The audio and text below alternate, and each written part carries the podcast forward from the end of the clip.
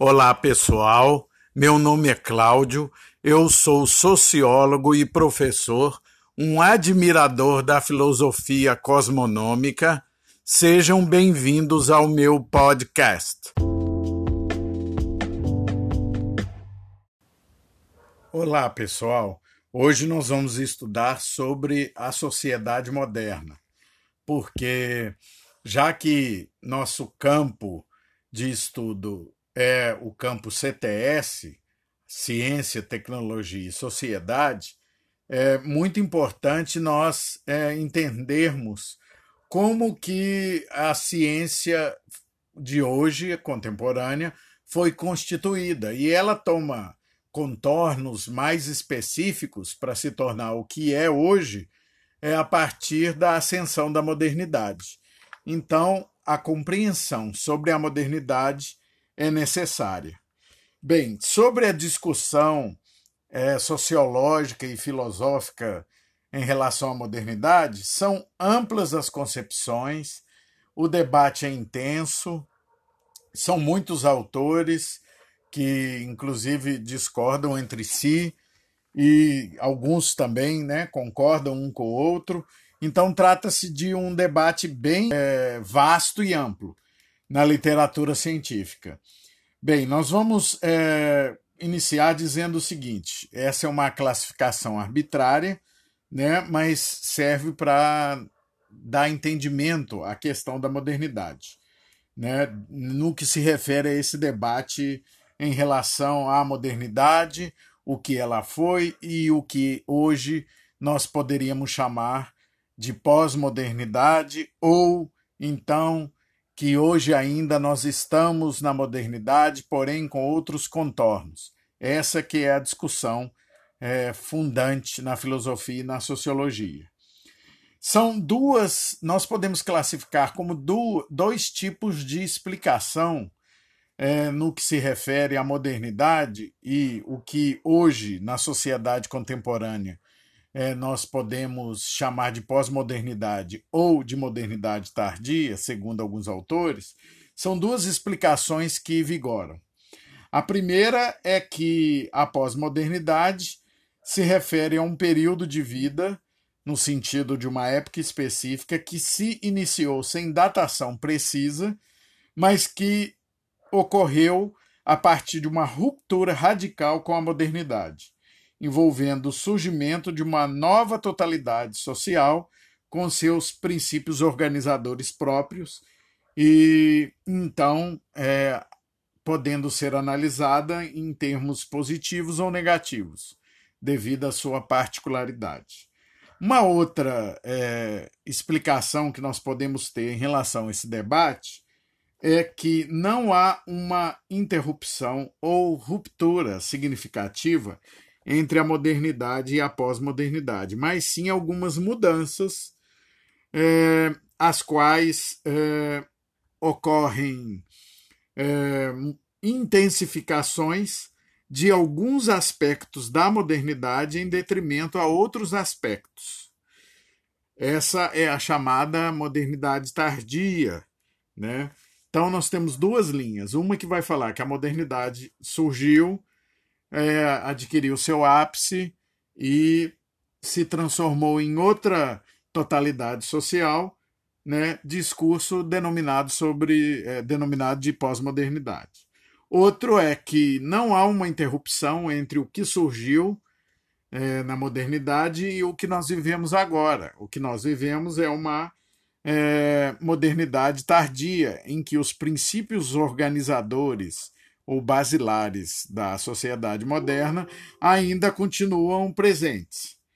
Bem, a modernidade, gente, é uma época que nós podemos dizer que, é, considerados historicamente, é uma época de grandes conjuntos de transformações ou revoluções ocorridas no Ocidente. Né? Então, uma época em que vai acontecer vários fatos e fenômenos, fatos históricos e fenômenos relevantes em termos de mudança social, que vai constituir o que se convencionou chamar de sociedade moderna.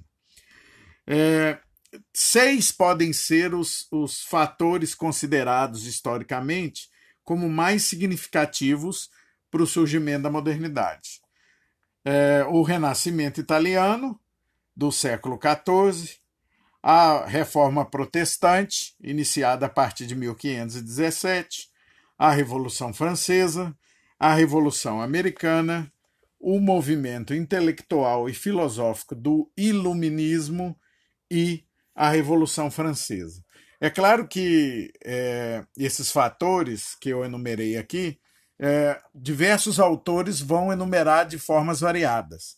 Essa é uma escolha que eu fiz para trazer mais clareza sobre o que está envolvido no surgimento da modernidade.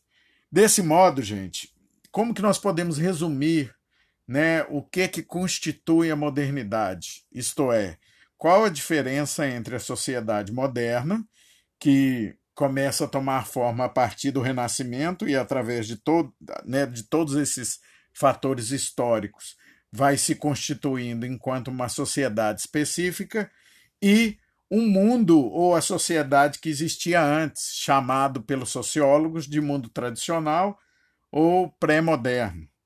Bem, a diferença é o seguinte: o mundo tradicional, ou denominado pré-moderno, é constituído com base em costumes locais e com base na tradição, sobretudo a tradição religiosa ou os costumes religiosos. A modernidade já é caracterizada pelo desenvolvimento de formas racionais de organização societária e de um, um, modelo racional de conhecimento, que é o pensamento científico, que nós já temos visto né, e discutido nos outros episódios.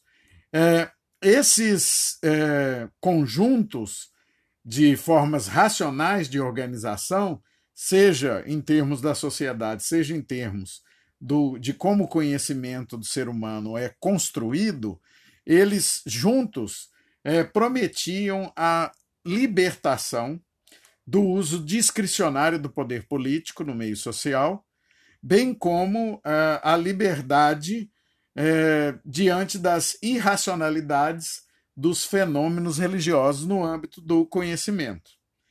Então, é, esses elementos é que vão caracterizar o que nós chamamos de modernidade e de mundo pré-moderno ou mundo tradicional.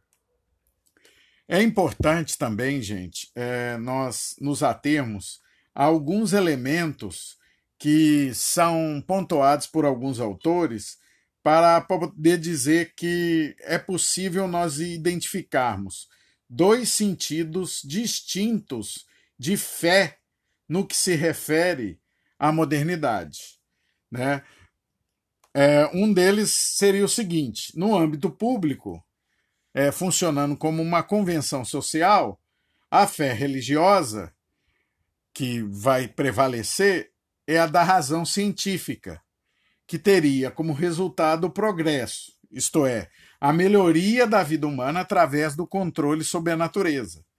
É uma fé na providência capaz de nos salvar das dificuldades deste mundo, prolongando a vida, atrasando a morte, dando prazer e conforto. Seria, segundo um filósofo e economista holandês chamado Bob Gooswald, me perdoe aí a pronúncia, eu não sei falar holandês, é, na sua obra Capitalismo e Progresso, um diagnóstico da sociedade ocidental, segundo esse autor, é, seria uma substituição da fé cristã, né? mas ainda é, se constituiria como uma fé, né? uma fé na razão, na racionalidade, na ciência, que vai proporcionar uma vida confortável, semelhante à ideia de céu na fé cristã. Né? Outro aspecto importante no que se refere à fé e à constituição da sociedade moderna é o fato de que, quando se tem fé religiosa, né, e não essa da razão e a fé na ciência, esta fé é privada, ela vai para o âmbito privado, né, que trata da, da dimensão da subjetividade humana, né? dando o sentido último para as coisas, ou o sentido da vida em geral, né? um sentido que vai estar tá nas casas, né? as pessoas têm individualmente, e suas famílias pensam é, sobre o sentido da vida e tem essa fé religiosa, né? e no mundo é, público não há espaço para essa fé. Essa é uma, uma outra vertente de discussão que a gente poderia tratar com relação a como se manifesta a fé na modernidade. Né? Seriam crenças de uma mente individual ou de conjuntos familiares é, relacionados a práticas sociais e íntimas que se dão no mundo privado. Este, é, é, é essas duas formas são formas significativas para nós é, entendermos como que na modernidade se pressupõe o desencantamento do mundo, que é tema né, do nosso próximo episódio, que vai tratar da teo teoria weberiana da modernidade, né, que é a análise do sociólogo Max Weber sobre a modernidade, o seu desencantamento, a secularização, a racionalização do mundo e outras características que nós trataremos. Até lá, pessoal!